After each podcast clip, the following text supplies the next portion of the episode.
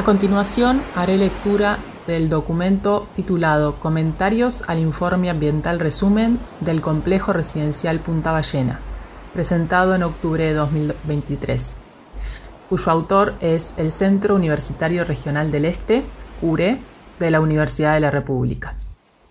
Resumen. El proyecto trata de un desarrollo urbanístico residencial de tipo cerrado en los padrones número 12.934, 12.935, 12.936, 12.937, 12.938, 12.939 y parte del padrón 15.503 de Punta Ballena. Los mismos se ubican en las laderas este y oeste de la península. Como espacio público se mantiene la ruta panorámica, el extremo sur, dos sectores intermedios que permiten el acceso a la costa entre los padrones a construir y todo el borde costero. En los padrones privados se propone construir 29 edificios bajos y exentos, conteniendo un total de 320 apartamentos. A esto se suman 8 piscinas y 4 áreas de usos múltiples. En el resto del área privada se plantean caminerías y áreas verdes, plantas y suelo desnudo. Se analiza el documento Informe Ambiental Resumen, IAR, contestando la información presentada y evidenciando las carencias temáticas y metodológicas. Estos comentarios al IAR se ordenan desde diferentes abordajes, algunos integradores como el de territorio y el de paisaje, algunas dimensiones más específicas de gran relevancia de la zona, como las referentes a la biodiversidad, al valor cultural histórico, a las actividades turísticas y al reconocimiento e identificación social del espacio de Punta Ballena. A esto se agregan análisis específicos sobre el procedimiento de evaluación de impacto ambiental y el de aprobación del proyecto urbano. A continuación se destacan los principales puntos considerados en el texto. 1. El sitio conforma un paisaje costero único en el país, caracterizado por su acantilado rocoso, extremo sur de la cizalla Sierra Ballena, originada hace 530 millones de años. Componentes determinantes de este territorio son también su buen estado de conservación, su alta diversidad de especies de flora y fauna terrestre y marina, así como factores culturales vinculados a usos prehistóricos, históricos y actuales que la sociedad considera de vital importancia. 2.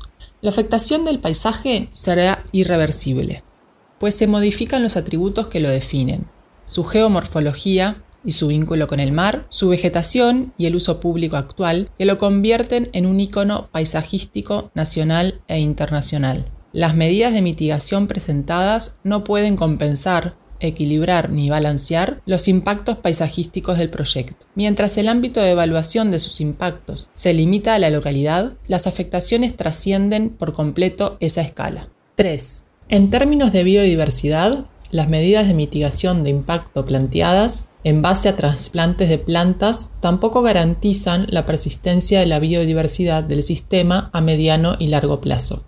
La construcción generará la pérdida de comunidades vegetales únicas como es el herbazal rupícola costero del lugar y la pérdida de numerosas especies, muchas de ellas amenazadas, prioritarias para la conservación y o endemismos. En este escenario se perderán dos especies a nivel global, pues existen solo en Punta Ballena. Asimismo, producirá cambios drásticos sobre la fauna terrestre y marina, que no son abordados en el informe. 4. El IAR tampoco contempla referencias respecto al medio histórico cultural y patrimonial en el área que se pretende intervenir, ni coloca este aspecto como uno de los principales efectos ambientales que tendrá el proyecto que conducirá a la desaparición total y permanente del patrimonio histórico-arqueológico del lugar. A esto se le debe sumar la pérdida de conocimiento, información y materialidad para poder acceder y preservar las diversas memorias que confluyen en la percepción y uso de ese paisaje. El proyecto no planteó ni plantea una evaluación del impacto arqueológico que permita realizar un diagnóstico y conocer los bienes patrimoniales que se ubican en las áreas del emprendimiento como forma de prevenir los daños irreversibles sobre ellos. 5. Punta Ballena se enmarca en un territorio donde hay procesos históricos y culturales vinculados al desarrollo turístico, que tienen más de 100 años, y actualmente forma parte de uno de los destinos turísticos más visitados en temporadas, como es Punta del Este.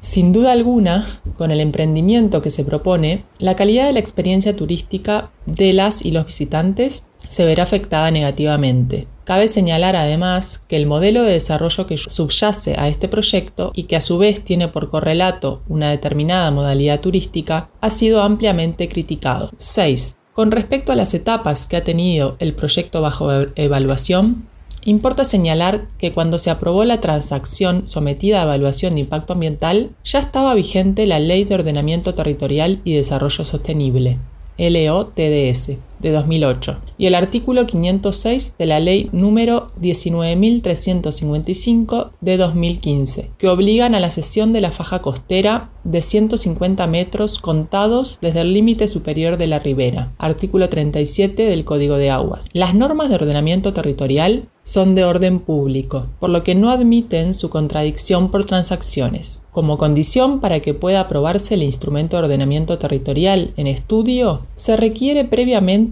cumplir con las obligaciones o deberes, cargas, que impone la legislación vigente. Esto significa la cesión de 150 metros al dominio público. No contemplar esa cesión invalida la propuesta. 7.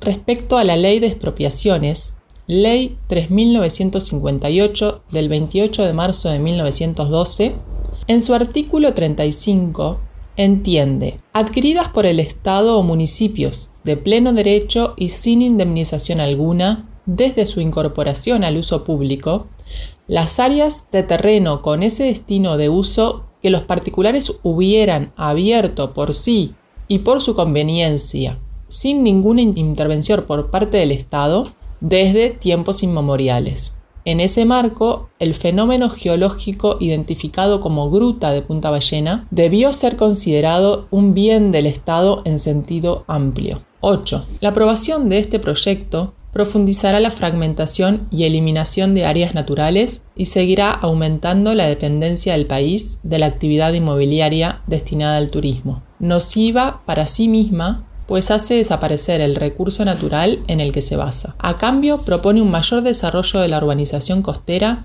inaccesible a la población trabajadora, agravado en este caso por su implantación en un sitio único, icónico e irreemplazable.